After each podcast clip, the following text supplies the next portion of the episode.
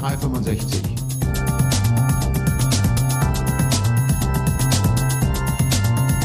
Office 365 verstehen und nutzen. Mit Martina Grom aus Wien und Michael Grete aus Berlin. Einen wunderschönen guten Tag zur vierten Ausgabe des Club Office 365 und ein Hallo nach Wien. Und ein Servus nach Berlin. Wir haben schon Sommer hier. Wie schaut es in Berlin aus? Ähm, bei uns schaut es gerade mal wieder äh, etwas früh herbstlich aus. Nein, wir, wir hatten am Wochenende echt schon 24 Grad und dann schlagartig wieder runter auf 13 12, 13 Grad, ein bisschen wolkig, ein bisschen windig. Wir hatten ja auch einen kräftigen Sturm hier zwischendurch mit so richtig Orkanböen und einigen Baumumstürzen. Ja, aber der Frühling kommt, der Frühling kommt, liebe Martina. Äh, auch bei uns hier in Berlin. Die Bäume schlagen aus und ähm, ja, man freut sich. Die ersten Hütten bei uns hier im Umland haben, sind aufgebaut worden. Dann kommen, das merkt man dann, wenn das dann der Frühling kommt, nämlich die Hütten, wo Spargel und Erdbeeren verkauft werden. Und der erste Spargel aus Belitz ist auch schon da. Liegt aber noch preislich sehr unattraktiv bei über 15 Euro das Kilo. Und da müssen wir noch ein bisschen warten. Ich denke mal so zwei, drei Wochen Sonne und dann geht es richtig los. Habt ihr sowas eigentlich auch bei euch in, in Wien in der Gegend? Ja, total viel. Wir haben ja bei uns ähm, in der Nähe von Wien gibt es das Machfeld, da wird so quasi das ganze Gemüse für Österreich angebaut. Und da gibt es jetzt natürlich dann auch die Spargelsaison. Ähm, diese Standeln, wie wir die nennen, die habe ich jetzt noch nicht gesehen, dass es da schon Spargel geben würde, aber es gibt auf jeden Fall schon Spargel in den Geschäften und Erdbeeren und vor allem Radieschen aus Österreich, was ja auch einmal ganz nett ist. Die dann Oh Gott, wie heißen die Radieschen? Nein, Paradiser sind ja keine Radieschen. Radieschen ne? wie, wie sagt sie jetzt Radieschen? Genau. Radieschen. Genau. Genau, Paradiser sind ja die Tomaten, Richtig, oder? Richtig, genau. Ach, bei uns ist Kaffeeol, ist der Blumenkohl. Stimmt. Das können wir auch mal demnächst mal aufmachen, ein, ein deutsch-österreichisches Wörterbuch. Das ist sicherlich auch interessant. So, äh, lass uns mal zum Club Office 365 kommen, äh, vierte Ausgabe. Ich habe ein kurzes Feedback noch auf die dritte Ausgabe. Und zwar hat uns nämlich der Volker geschrieben und ähm, das fand ich ganz niedlich. Der hat uns nämlich geschrieben, er äh, war auf der Suche nach Nicht-MS-Infos zu Office 365 und hat sich bis auf die dritte Seite der Google-Suchergebnisse durchgeklickt, um dann unseren Podcast zu finden und ähm, fand äh, den Podcast sehr schön. Also es lohnt sich auch ein bisschen weiter bei Google zu drücken. Wir müssen ja noch ein bisschen daran arbeiten, dass wir da auch am Ranking ein bisschen nach oben schwitschen, aber das kommt schon. Und er hat gesagt, persönlich wünscht er mir, wünscht er sich Beiträge über Soho-Umgebung, also das heißt wahrscheinlich Small- und Home-Office-Umgebung, Collaboration und Kommunikation mit äh, Kunden extern. Also haben wir mit aufgenommen. Ich glaube, zum äh, Thema Soho-Umgebung werden wir heute etwas hören, denn wir haben uns ein Schwerpunktthema vorgenommen. Das ist das ganze Thema ähm, Authentifizierung, Anmeldung und da kommen wir nachher dazu. Gell? Zunächst habe ich mal ein bisschen an den Nachrichten, der, wir sind nämlich heute genau, was haben wir heute, den 13. Die letzte Sendung war am 12. März, also wir sind einen Monat quasi über die Ostertage ein bisschen ruhig gewesen. Ich habe mal ein paar Nachrichten zusammengeteilt, äh, was so im letzten Monat an interessanten Sachen rund um Office 365 ähm, bekannt gegeben worden ist. Eins, was sicherlich ganz interessant ist, ist Skype for Business, ist jetzt in einer Preview-Version da. Skype for Business ist ja ähm, der Nach ist es der Nachfolger von Lync, das umgenannte Lync, ähm, das in Skype äh, in der Skype-Design umgepackte Lync. Wie siehst du das? Also ich sehe das so, dass ähm, Skype for Business, es ist ein bisschen eine Mischform. Also es ändert sich auf der einen Seite das Produkt natürlich im Backend. Das heißt, ähm, Lync und Skype for Business wird verheiratet. Es ist ähm, es, ist, es, wird dann, es werden dann gute Elemente raus aus, aus Skype genommen, die auch in Lync verarbeitet werden können. Und ich habe den Skype for Business Client doch jetzt schon einige Zeit im Einsatz durch die Preview, die ja auch mittlerweile public ist, die Office 2016 Preview.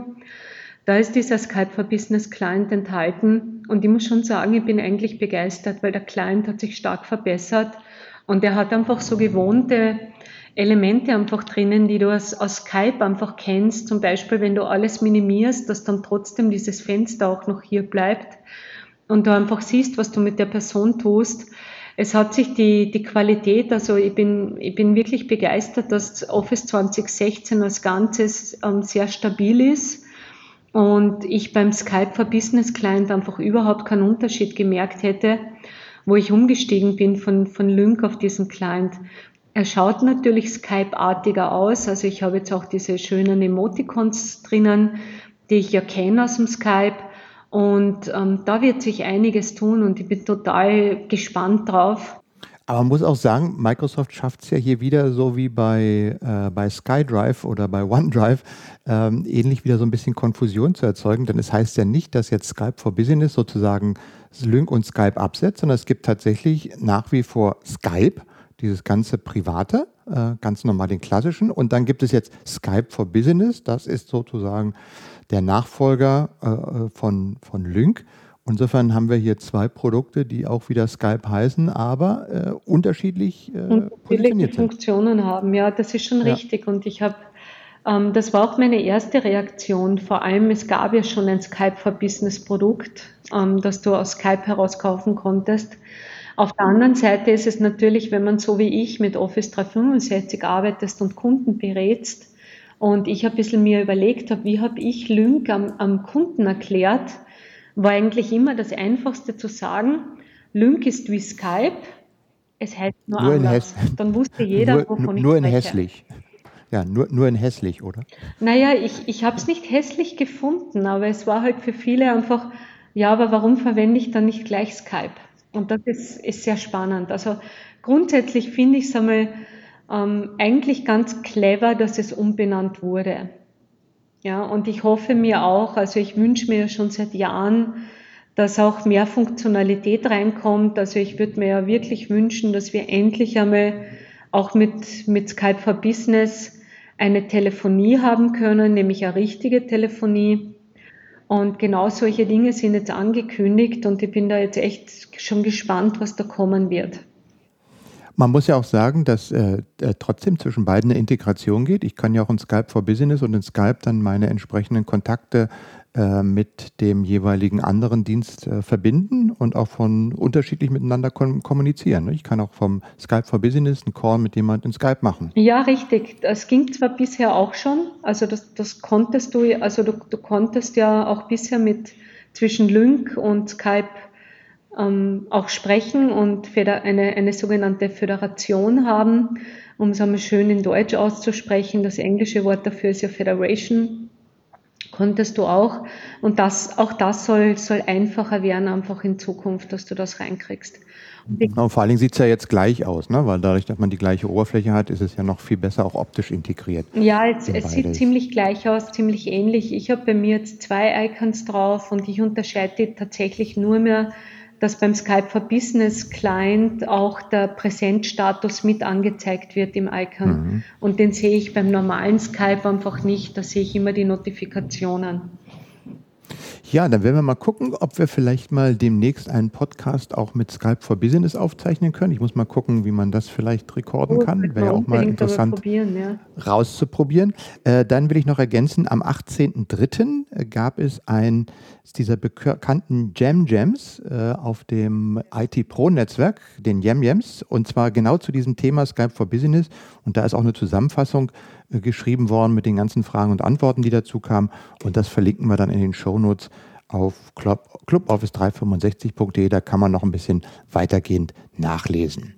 So, schnell muss es ja immer sein und verlässlich. Und ähm, da habe ich hier gefunden Azure Express Route für Office 365. Ähm, die Möglichkeit, dass ich mit Office 365 äh, als Unternehmen darauf zugreife, aber über eine dezidierte Leitung beziehungsweise über einen gesicherten Service. Ähm, das hast du auch schon mal ausprobiert, gell? Mm, ausprobieren konnte ich es noch nicht, weil das erst angekündigt ist. Also das sollte im dritten Quartal 2015 dann kommen. Aber das ist wirklich etwas, wo ich mir wirklich viel erwarte, vor allem im Großkundensegment. Ich habe immer wieder das mhm. Thema, dass Kunden dann sagen, ich habe aber schon ein MPLS, VPN und das möchte ich auch weiterhin benutzen und ich brauche aber die schnelle Verbindung Richtung Office 365 und da wird mir Azure Express Route deutlich helfen können und ich werde dann einfach einen gesicherten Traffic haben und auch einen sehr schnellen Traffic. Und das ist auch heute schon so, dass du über dieses ganze Azure-Netzwerk und diese Leitungen dort natürlich eine super Performance zusammenkriegst. Hm. Und da freue ich mich wirklich drauf, dass das endlich dann auch für Office 365 zur Verfügung stehen wird. Wie kommt das dann zu mir an meine Steckdose hier in meinem Büro? Ähm, äh, an deine Steckdose im Büro kommt es eigentlich gar nicht, also an deine Internetverbindung, sondern du, deine Internetverbindung wird quasi ähm, beim nächsten Express-Route-Provider angebunden. Also das ist halt ah, okay. etwas, ähm, was man dann netzwerktechnisch lösen muss, wo man eben sagen muss, okay, wo geht meine Internetleitung hin? Und wo, wo kann ich dann zum nächsten schnellen Provider hinkommen. Ah, okay. Äh, und von da aus gibt dann, läuft dann sozusagen die Expressroute. Aber genau. Äh, sozusagen die letzte Meile äh, wird dann, ja, da muss ich mich dann sozusagen mit meinem Provider auseinandersetzen, ob der mir dann auch praktisch eine dezidierte Geschwindigkeit dort zur Verfügung stellt. Richtig, ja. Ah, okay.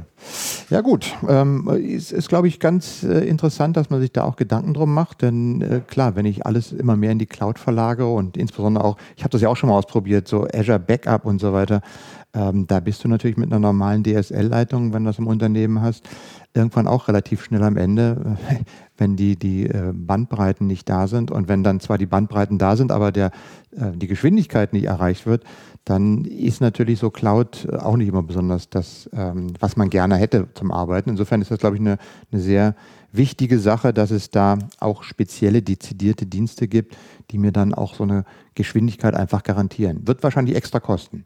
Ähm, wird eventuell extra kosten. Also es gibt da schon Preise. Ich habe aber jetzt zu Office 365, ob es dort ein eigenes Pricing gibt, noch gar nichts gehört. Also wenn du jetzt mhm. Express Route verwendest, dann gibt es natürlich schon Preise, die man auch auf der Webseite abrufen kann. Aber was vielleicht auch interessant ist, auf der Webseite, also man muss einfach suchen nach, oder wir geben es in den Shownotes dann an, Azure Express Route, da werden auch schon ein paar ja. Partner gelistet und da siehst du einfach, dass wirklich die großen ähm, Internetleitungsprovider dort wirklich schon ähm, Partnerschaften mit der Microsoft eingegangen sind, wie eine Verizon zum Beispiel, AT&T, Colt und so weiter. Und wenn die diese Anbindung haben zum Azure-Netzwerk hin, dann wird das wirklich schnell werden in Zukunft. Hm. Ist ja auch spannend zu hören, weil es ist ja, wir haben ja diese große Diskussion über Netzneutralität, mhm. dass bestimmte Pakete irgendwie mal bevorzugt im Internet behandelt werden. Zurzeit werden ja noch alle, vermutlich noch alle Pakete gleich behandelt. Aber wenn ich natürlich dann so eine eigene Infrastruktur aufbaue und es dann über meine eigenen Kanäle äh, leite, ich denke, das macht für solche Dienste durchaus Sinn. Ja, ich habe mir jetzt kurz einmal die Preisliste angeschaut, die auf der Webseite steht. Und da sehe ich einfach für eine ähm, 10 Megabit Leitung, ja, ja. die kostet 325 Euro.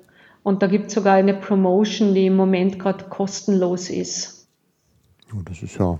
Und das dann ja, ich denke mal, wer, wer, wer das braucht und wer, wer sich da eigentlich einen sicheren äh, Datenkanal, ähm, also einen Datenkanal sichern möchte, für den ist das, glaube ich, eine gute Sache. Du, definitiv. Und ich sehe das, also es ist wirklich, das ist halt etwas, was vor allem für, für Großkunden äh, ein großes Thema ist, diese, diese Leitungen auch stabil und verfügbar zu haben. Und sehr oft sehe ich auch gerade bei diesen Kunden, die haben dann vielleicht schon entsprechende Verträge mit diesen Partneranbietern und die könnten das dann auch dort dazu nehmen. Also ich finde super.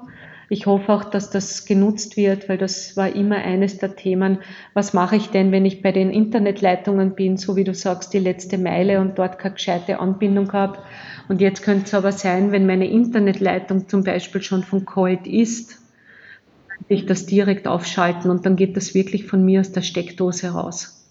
Ja, also Azure Express Route für Office 365, du hast gesagt, kommt im dritten Quartal oder wird im dritten Quartal diesen Jahres äh, zur Verfügung stehen oder zumindest vermutlich zur Verfügung stehen. Ähm, wir verlinken unsere, die Adressen dazu in den Show Notes. So, dann habe ich, ach, mein Lieblingsthema, Sway.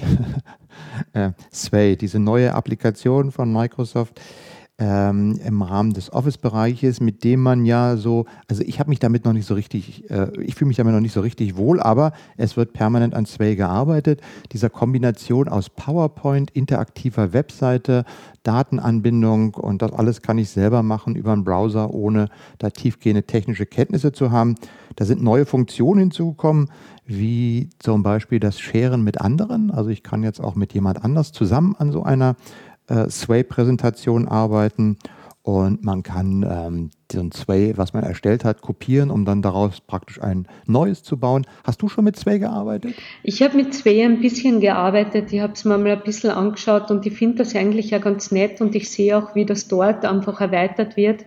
Mich hat es einfach im ersten Moment sehr stark an Prezi erinnert. Ich bin einmal gespannt, wie sich das mhm. weiterentwickeln wird. Und das mit dem Co-Autoring, das finde ich auch ganz spannend, was da jetzt reinkommen wird. Mhm. Also ich habe ich es auch mal, man, es gibt ja so ein paar ganz äh, coole Sways, wo man da reinschaut, sagt man, hui, die sehen aber richtig gut aus. Und man sich dann selber hinsetzt und sagt, okay, jetzt versuche ich das auch mal. Das sah dann immer nicht so gut aus. Also da ist auch schon, da muss man, glaube ich, so ein paar bestimmte Dinge einfach berücksichtigen, damit man da auch wirklich gut aussehende und auch vernünftig funktionierende Sways hinbekommen wird. Ja, das ist definitiv so. Und ich habe das damals auch gesehen. Ich habe ähm, begonnen, so 2010, 2011, 2012 herum, mich mit Prezi ein bisschen auseinanderzusetzen. Und wenn du gewohnt bist, Präsentationen in PowerPoint zu machen und du musst dann plötzlich mit einem anderen Tool arbeiten und du merkst einfach, dass du viel mehr Achtung geben solltest mit, was möchtest du sagen, wo möchtest du fokussieren. Das ist dann schon auch eine wirkliche Umgewöhnung im, im Gestalten von solchen Präsentationen. Mhm. Und ich glaube, auf das kommt es einfach an. Mhm. Kann, kannst du dich noch an, an die alte Applikation PageMaker ja, erinnern? Ja, ja. Das war eines der allerersten DTP-Layout-Programme und äh, jeder, der einen PageMaker hatte, da hieß es, jetzt könnt ihr eure ganzen Dokumentationen, eure ganzen Magazine und Zeitschriften alle selber gestalten. Ja, richtig. Und heraus kam meistens nur Schrott weil letztlich äh, die Technik es nicht macht. Du musst halt einfach ein Gefühl für Design haben und man muss einfach auch eine, ein Händchen dafür haben und bestimmte Grundprinzipien berücksichtigen. Äh, damit es dann ja auch gut aussieht. Ne? Bei dem, ähm, das kannst du alles selber machen. Du kannst dir auch selber die Reifen wechseln oder du gehst zum Profi und lass das einfach machen und sparst da damit Zeit und machst in der Zwischenzeit etwas, was du wirklich gut kannst. Ja, das stimmt. Aber auf der anderen Seite, wie gesagt, Sway ist ja so ein Ansatz, wo man sagt, man muss eben nicht mehr so tiefgehend reingehen, sondern man klickt da sich ein bisschen was zusammen und dann sieht alles hübsch und bunt aus. Ähm, ich glaube, da muss noch ein bisschen dran geschraubt werden, damit das wirklich so ist.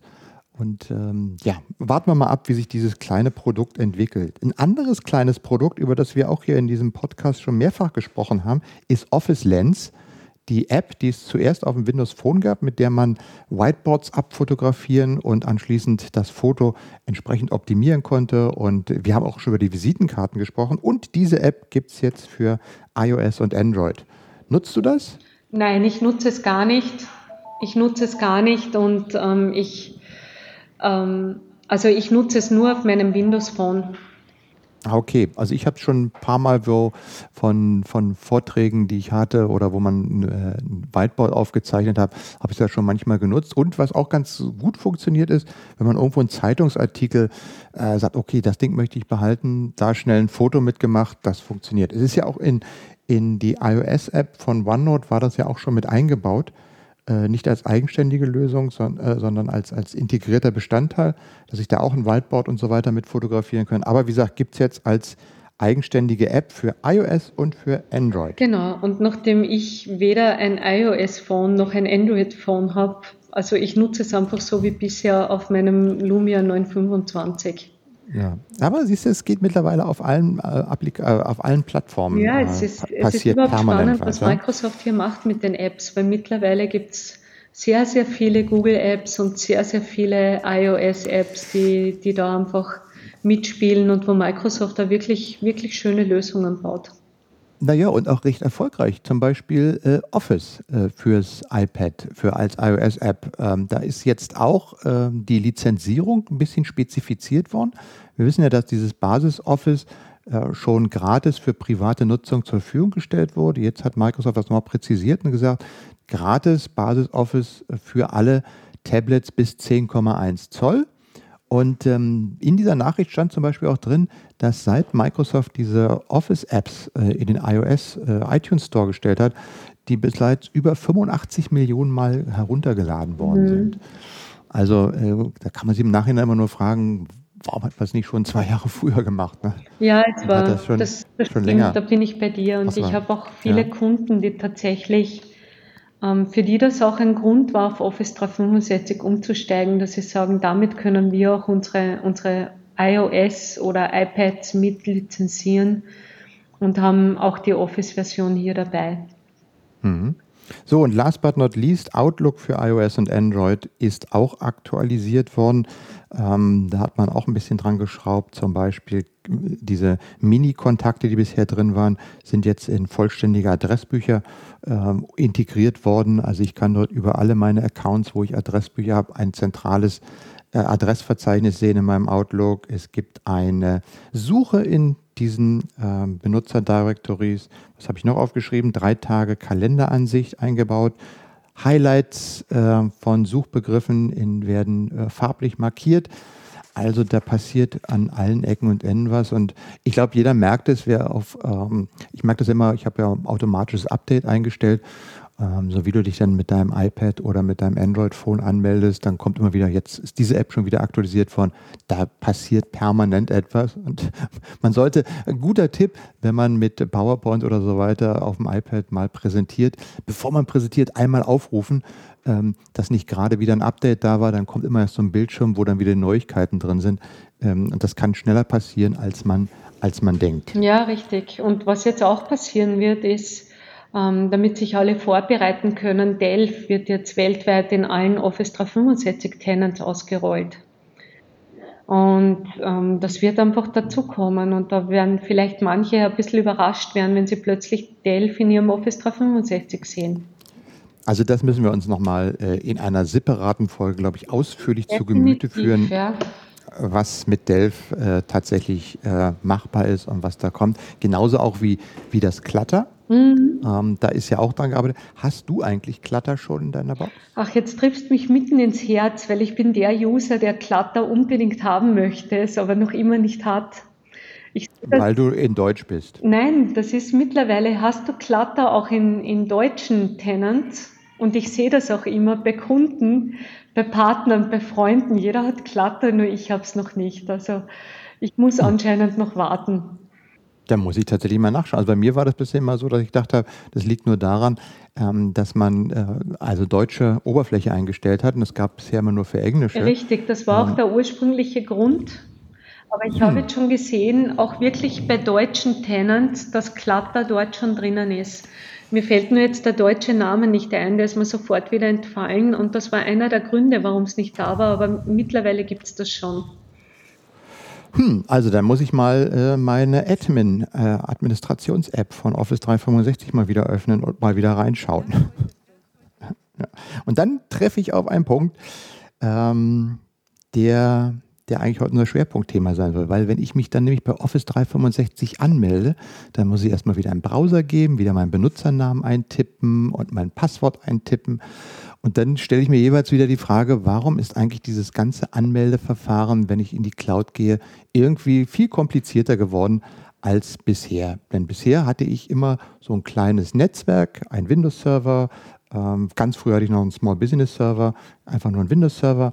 Da melde ich mich mit meinen äh, einzelnen Arbeitsstationen an, habe meine Dateien und äh, habe meinen Browser äh, einmal mein Benutzerpasswort eingeben und äh, fertig ist die Laube und ich muss, ich werde eigentlich nie mehr von Anmeldung und Passwort äh, belästigt. Und da haben uns aber auch einige schon gefragt und gesagt, sag doch mal, wie das Ganze mit dem Thema Authentifizierung mit der Cloud, mit hybriden Szenarien erfolgt. Und du hast dich damit ja auch extrem intensiv beschäftigt. Ist ja auch eins, diese Yammer-Authentifizierung ist ja bei dir auch eins deiner Lieblingsthemen, die du auf vielen Veranstaltungen machst.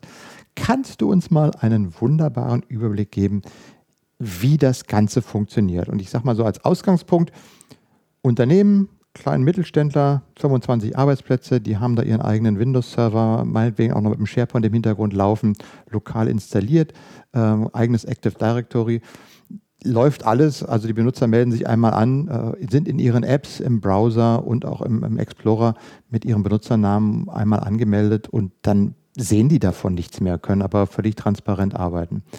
Was passiert denn, wenn ich da anfange, Teile in die Cloud auszulagern? Ja, was, was hier mal passiert ist, dass du bei Office 365 quasi eigene Benutzerdaten hast. Also du bekommst, wenn du Office als 25-Mann-Unternehmen und du schließt dann Office 365 Subscription ab, dann bekommst du für die Zugangsdaten. Und diese Zugangsdaten bekommst du für jeden deiner Benutzer. Und hier ist genau der Punkt, wo du dann sagen kannst, okay, was mache ich?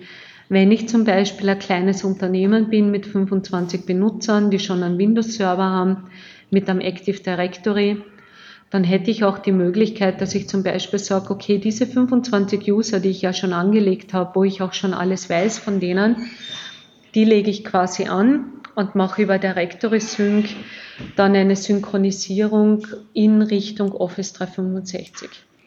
Also Moment, das heißt, du, du hast die, deine lokalen Benutzer, die du in deinem lokalen Active Directory angelegt hast, die legst du als User in deinem Office 365 an. Genau. Und mit, mit welchen, mit welchen äh, Namen, Daten? Eigentlich habe ich doch da immer meine Name at ähm, domainname.sharepoint.com oder wie das genau, heißt. Genau, genau. Und da kommt es ganz drauf an, wie du das hast. Also wenn du also der einfachste Weg ist einfach, du legst diese 25 User in Office 365 an und die melden sich dann an mit Vorname.nachname at domäne.at, also deine Domäne, sharepoint.de oder was auch immer, ja. Und wenn du das aber verbinden möchtest mit deinem lokalen Active Directory, dann würdest du quasi über Directory Sync diese Benutzer synchronisieren. Da gibt es eine eigene Software dazu, die heißt eben Directory Sync oder Azure Active Directory Sync oder ganz neu wird dazu kommen Azure AD Connect. Und die macht genau das, dass sie deine Benutzerdaten nimmt und mit Office 365 synchronisiert. Und wenn du jetzt in deinem lokalen Active Directory schon den Benutzernamen Vorname.nachname at domäne.at hast, dann ist dieser User dann in Office 365 auch schon richtig angelegt. Okay, und dieses DürSync, das läuft dann auf dem Server? Das läuft dann auf einem Server. Bei so einem kleinen okay. Unternehmen mit 25 Usern könnte man dann sagen, okay, das installiere ich direkt am Domain-Controller dazu. Mhm. Bei größeren Unternehmen ähm, installiert man das im Normalfall immer auf einem eigenen Server.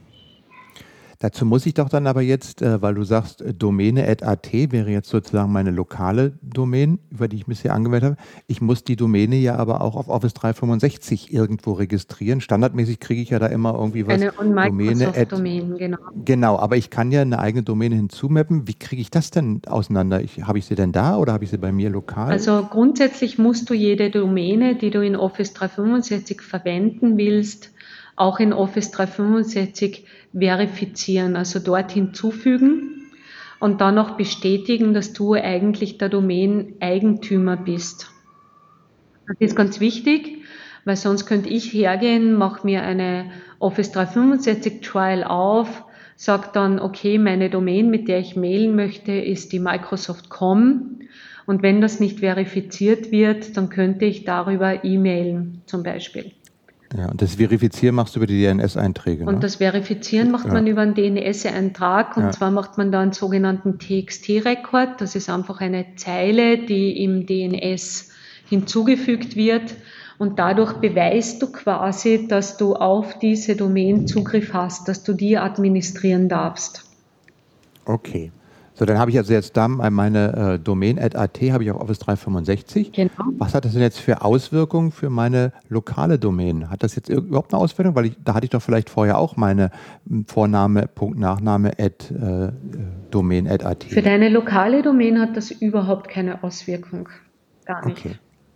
Ich muss dann aber anfangen, meine E-Mail-Accounts, wenn ich jetzt sagen wir, Office 365 nutzen will, die muss ich dann entsprechend anpassen äh, oder einrichten. Genau.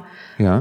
das geht dann einen Schritt weiter, wenn du dann quasi auch sagst, okay, ich möchte jetzt meine 25 Benutzer auch für E-Mail verwenden, dann würdest du als Domänenzweck in Office 365 hinterlegen, dass du die für E-Mail und für Skype for Business verwenden möchtest.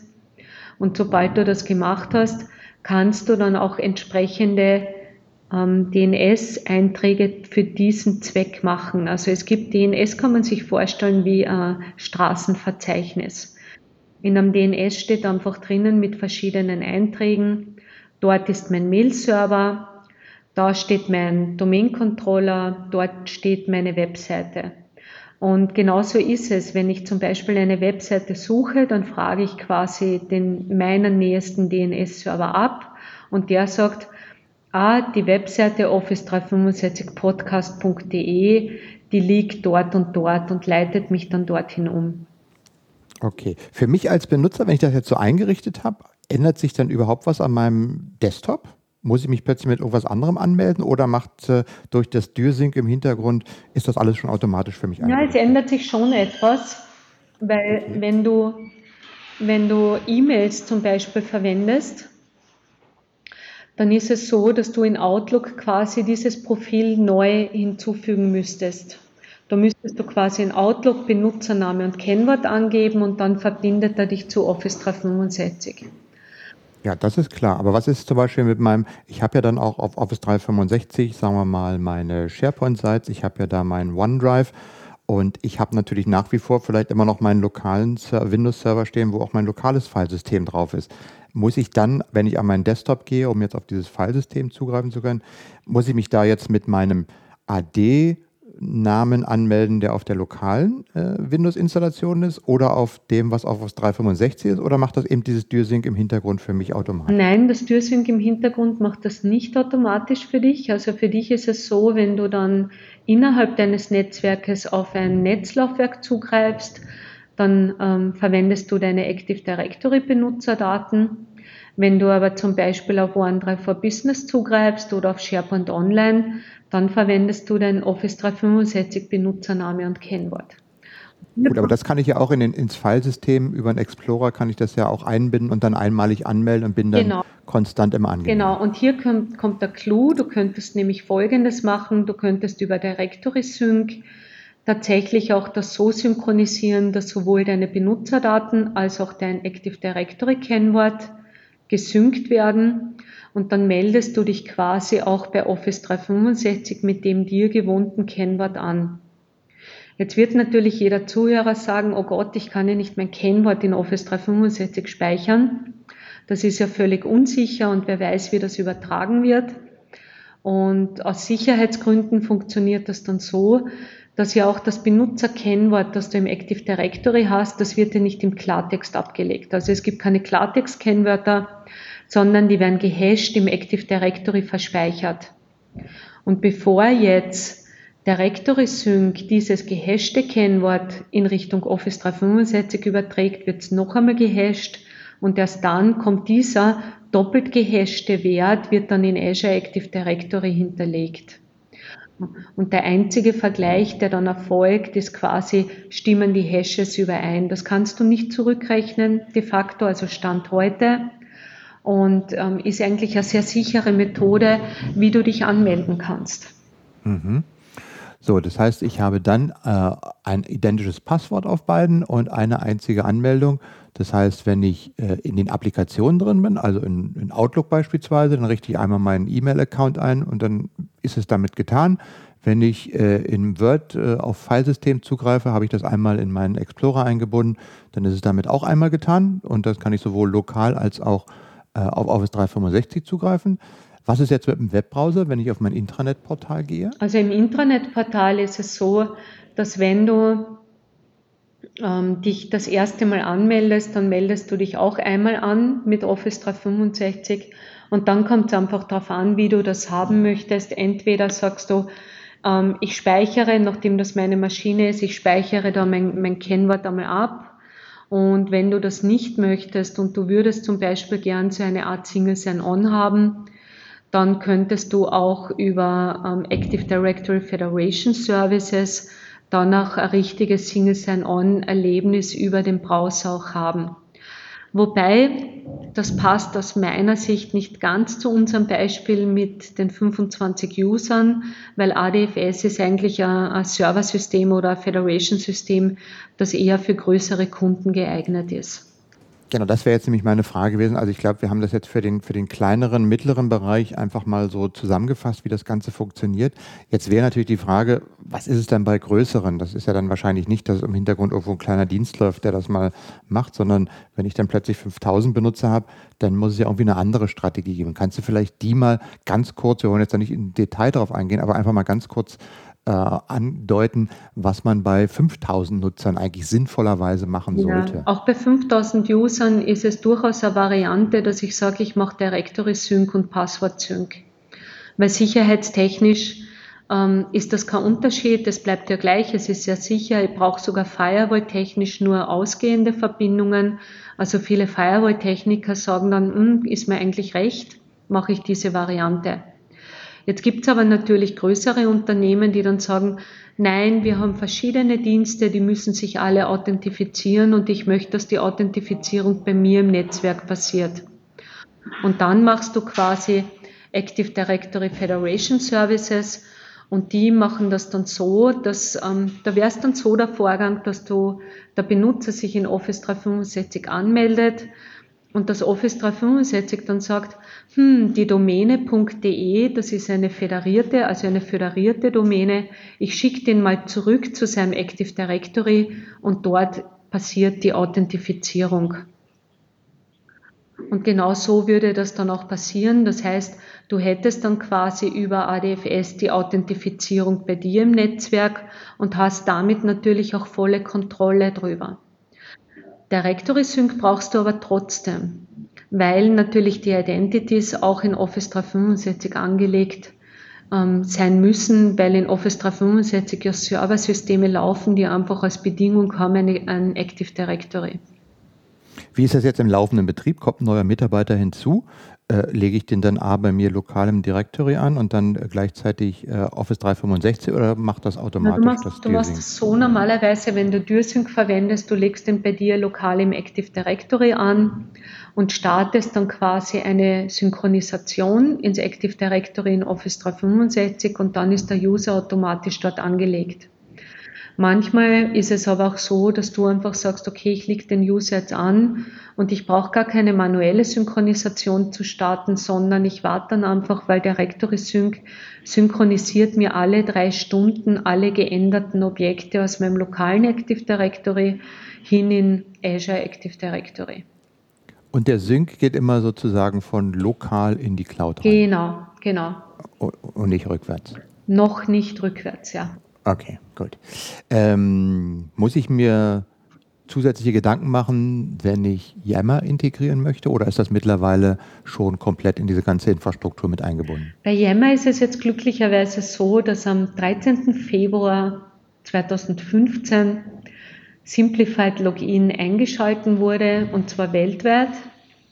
Ich weiß das deswegen, weil ich habe da genau zu dieser Stunde ähm, Office 365 Summit eine Yammer-Session gehabt und habe das dann natürlich während meiner Demo bemerkt, dass sich das jetzt plötzlich geändert hat. Ähm, das Simplified Login, das Yammer jetzt hat, bedeutet nichts weiter als das, dass jeder Office 365 User, den du hast, bei dir aktiv auch automatisch mit diesem Benutzernamen und Kennwort ähm, sich in Yammer anmelden kann. Und das ist natürlich super, weil bisher war es ja so, dass du in Yammer eigene Identities hattest, also einen eigenen Benutzernamen und dein eigenes Kennwort. Und das brauchst du jetzt dort einfach nicht mehr. Ah ja, ist ja auch klar, weil äh, wenn man jetzt so die, die Weiterentwicklung von Yammer sieht, dass wenn ich irgendwo in Word Online bin und an Text arbeite und kann mir dann rechts gleich sozusagen den Kommentar aus Yammer mit einblenden, dann will ich da natürlich nicht nochmal eine zweite Anmeldung oder sowas haben, sondern das muss natürlich nahtlos gehen. Aber wenn das jetzt schon integriert ist, dann ist ja auch dieses, äh, da kann ich auch einen Haken hintermachen hinter meine Frage, die ich hier habe. Letzte Frage, die ich noch habe, ist, wie sieht es mit mobil aus? Auch beim, mit meinen ganzen Smartphone, mobilen Geräten. Ja, bei mobilen Geräten ist es jetzt so, dass du ähm, auch Benutzername und Kennwort brauchst. also bei den Clients, die das schon können. Und dann gibt es aber natürlich Applikationen, die brauchen ein sogenanntes App-Kennwort. Zum Beispiel bei, bei Yammer wäre das dann so. Das heißt, dort meldest du dich dann nicht, also bei der Yammer-App am iPad zum Beispiel ist das so. Da meldest du dich dann nicht mit dem Benutzernamen und deinem Kennwort an, sondern du musst in Yammer das App-Kennwort abrufen. Und das ist ein temporäres Kennwort, das ist auch immer nur ähm, eine bestimmte Zeit gültig und damit kannst du dich dann dort anmelden. Und solche App-Kennwörter sind gar nicht unbekannt, weil die musst du auch einsetzen, wenn du zum Beispiel Multifaktor bei dir einschaltest und dann zum Beispiel sagst, deine Office 365 Account äh, mir ist das zu unsicher, nur Benutzername und Kennwort. Ich möchte dann auch noch ein drittes Device haben, eine SMS oder eine eigene App und so weiter. Und auch für solche Apps, die das noch nicht unterstützen, brauchst du dann quasi so ein App-Kennwort. Genau, das wollte ich mich gerade noch mal fragen, die Multifaktor-Authentifizierung. Also das heißt, dass ich nicht nur mit einem Passwort reingehe, sondern ein zweistufiges äh, Sicherheitssystem habe. Das unterstützt das Szenario, was du gerade beschrieben hast mit äh, Active Directory und Deersync, wird das schon unterstützt? Das wird unterstützt, nur wie gesagt, du brauchst dann für diese App so ein, ein App-Kennwort, um, um das eben ja. freizuschalten.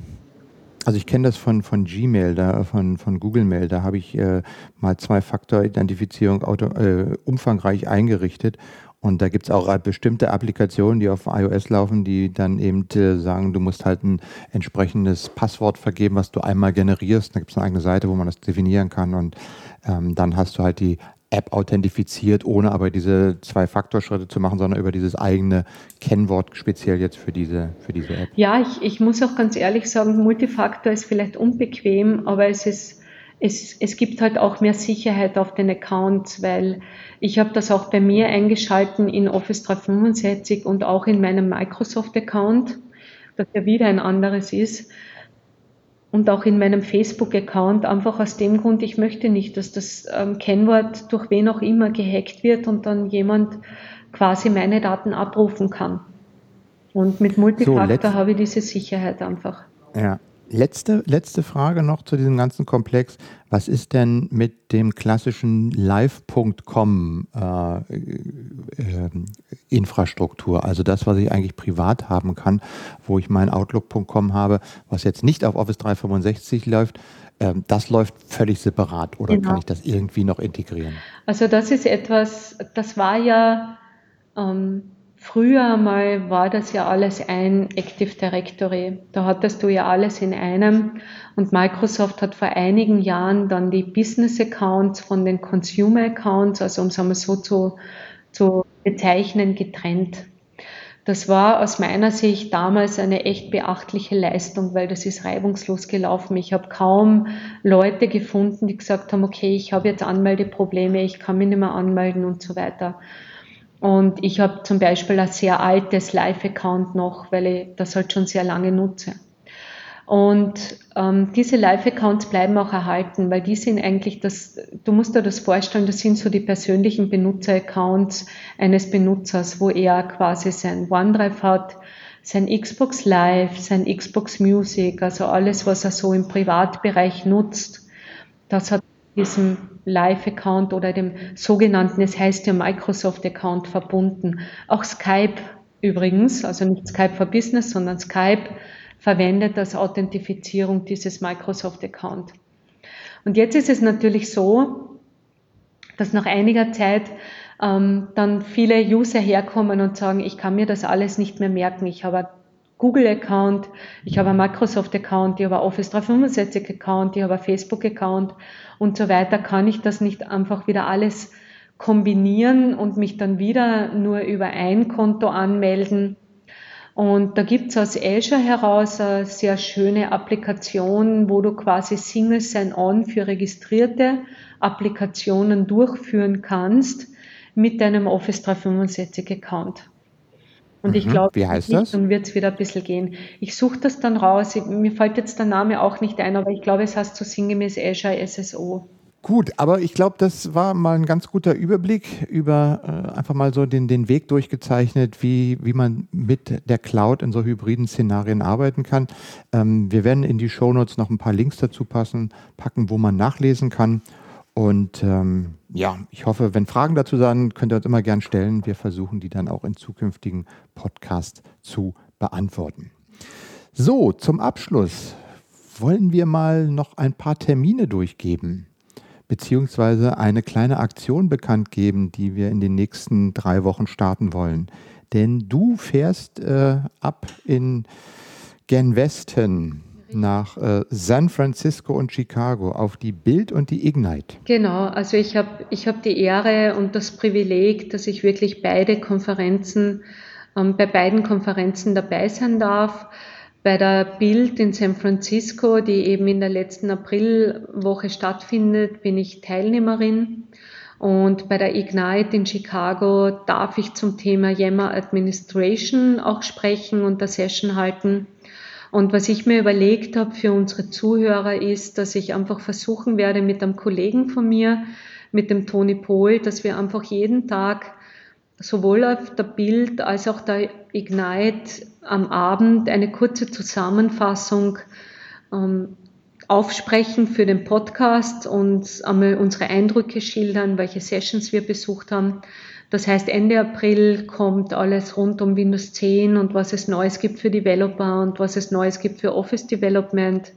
Und in der ersten Maiwoche wird dann, wird dann alles rund um Office 365, SharePoint 2016, Exchange 2016 und was auch immer noch angekündigt wird, werden wir halt versuchen, dass wir jeden Tag wirklich eine kurze Zusammenfassung machen.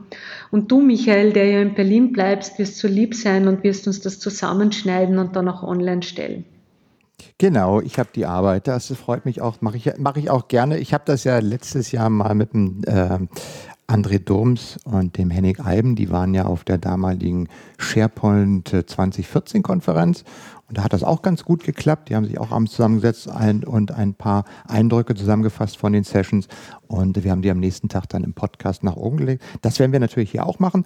Ich will noch mal kurz sagen, die Bild, das ist ja die entwicklerlastige Konferenz und die Ignite ist ja mehr so der Rest von allen. Ja, Mittlerweile die, kann man ja fast ja, sagen, was der nicht Dynamics ist. Richtig, die Ignite ist um, ähm, the one and only Konferenz. Microsoft hat da die SharePoint-Konferenz, die Exchange-Konferenz, die Lync-Konferenz, die MMS und die TechNet uh, North America zusammengefasst und möchte halt damit eine große Zielgruppe erreichen. Und das, du musst dir vorstellen, das ist in Chicago und ähm, diese Konferenz, die dort stattfindet, ich glaube, da ist Platz für 15.000 bis 16.000 Besucher. Also das wird riesig werden. Ich fürchte mich schon ein bisschen, weil ja, das also einfach eine Dimension hat, die wir uns gar nicht vorstellen können bei uns. Also ich habe äh, ich hab auch mal in die, auf die Webseite geguckt. Es sind ja, glaube ich, mittlerweile über 755 Sessions, Labs, äh, Hand-on-Labs und Vorträge und Keynotes ja, eingetragen. Ja, das ist ähm, spannend, weil du hast, glaube ich, du hast fast 800 Sessions und fast 800 Speaker. Also es wird schon. Wird schon recht spannend das, werden.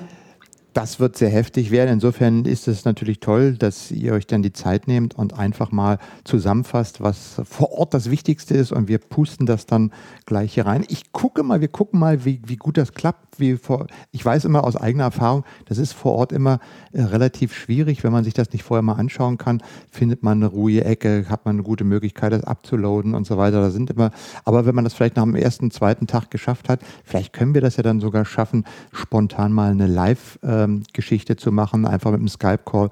Ähm, das können wir uns ja auch nochmal anschauen. Ja, Zur Ignite. Mhm. Also, und wir werden das dann äh, hier über den, den Kanal des äh, Club Office 365 machen. Und ähm, dann werden also Ende April hier öfter mal Episoden äh, kommen. Falls äh, jemand von unseren Zuhörern Fragen hat, kann er die natürlich gerne dann mit eingeben. Und äh, wenn es dann wirklich von Tag zu Tag ist, äh, mit äh, neun Stunden Zeitverzögerung, können wir die dann vielleicht auch ja nochmal beantwortet kommen. Vielleicht kriegt ihr auch noch den einen oder anderen interessanten Gesprächsgast und kannst mit ihm noch ein kurzes Interview führen. Das wäre bestimmt auch sehr interessant. Genau. So, und zur Ignite möchte ich auch noch was sagen. Ähm, wir haben uns hier in Berlin gedacht, äh, es wäre schön für alle, die, die nicht zur Ignite fahren, mal im Nachhinein eine Veranstaltung zu machen, wo wir uns um das Thema kümmern, was hat eigentlich die Ignite für uns, die wir auf der SharePoint-Plattform bisher gearbeitet haben und die uns die sich dafür interessieren, was passiert mit SharePoint 2016, was kommt da alles. Ähm, zu diesem Thema wollen wir hier in Berlin eine Veranstaltung machen am 27.05. Und wir haben uns das so gedacht, Überschrift ist SharePoint 2016. Wir werden uns, weil wir ja wissen, dass vermutlich relativ zeitnah von diesen Veranstaltungen sofort auf Channel 9 die ganzen Vorträge verfügbar sind, ein Video, werden dann einige Sprecher zusammenholen, die sich dann ein Schwerpunktthema nehmen und in 30 Minuten uns dann erzählen, ah, was ist mein Thema, was kam dazu Neues auf der Ignite, was hat das für Auswirkungen on-premise, für Hybrid und für Cloud-Szenarien. Und dann, was ich besonders wichtig finde, ist, soll uns der Sprecher einfach mal aus seiner Erfahrung heraus sagen, das finde ich gut, das finde ich schlecht und hier sind meine Tipps, was ihr eigentlich in Zukunft machen solltet. Da wollen wir sieben bis acht Vorträge zusammenkriegen ähm, und werden das hier in Berlin in der unter den Linden Microsoft Niederlassung machen am 27.05. und dann wollen wir das alles aufzeichnen und später auch online stellen. Und da freue ich mich auch schon. Ich hatte dich ja auch schon eingeladen zu kommen, aber bei dir passt es zeitlich nicht, weil du einen Tag vorher irgendwo bist und dann am nächsten Tag auch und äh, es einfach nicht schaffst, nach Berlin ja, zu kommen. Ja, es ist total schade, weil ich würde wirklich gern dabei sein. Das ist eigentlich das, was ich hier nochmal darauf hinweisen wollte. Anmelden kann man sich. Ich habe das mit dem Gernot Kühn, der das mit mir zusammen organisiert, so gemacht, dass wir es am 20., also am nächsten Montag online stellen wollen. Und dann kann man sich auch zu der Veranstaltung anmelden. So, ich glaube, dann haben wir es für heute. Ja, ich schaue mal auf die Uhr. 51 Minuten. Brav, oder? Da liegen, da liegen wir brav in der Zeit. ja, ähm, dann danke ich dir erstmal. Für, ich danke auch unseren Hörern wieder fürs äh, Zuhören, fürs Herunterladen. Wir freuen uns natürlich immer über Feedback. Die Shownotes auf cluboffice365.de. Und äh, ja, insofern wünsche ich dir dann eine gute Reise und äh, viele interessante Eindrücke. Und wir freuen uns schon auf äh, dein, dein Feedback und deine Berichte aus äh, San Francisco und Chicago. Ja, danke schön, Michael, und bis bald. Bis dann. Tschüss. Tschüss.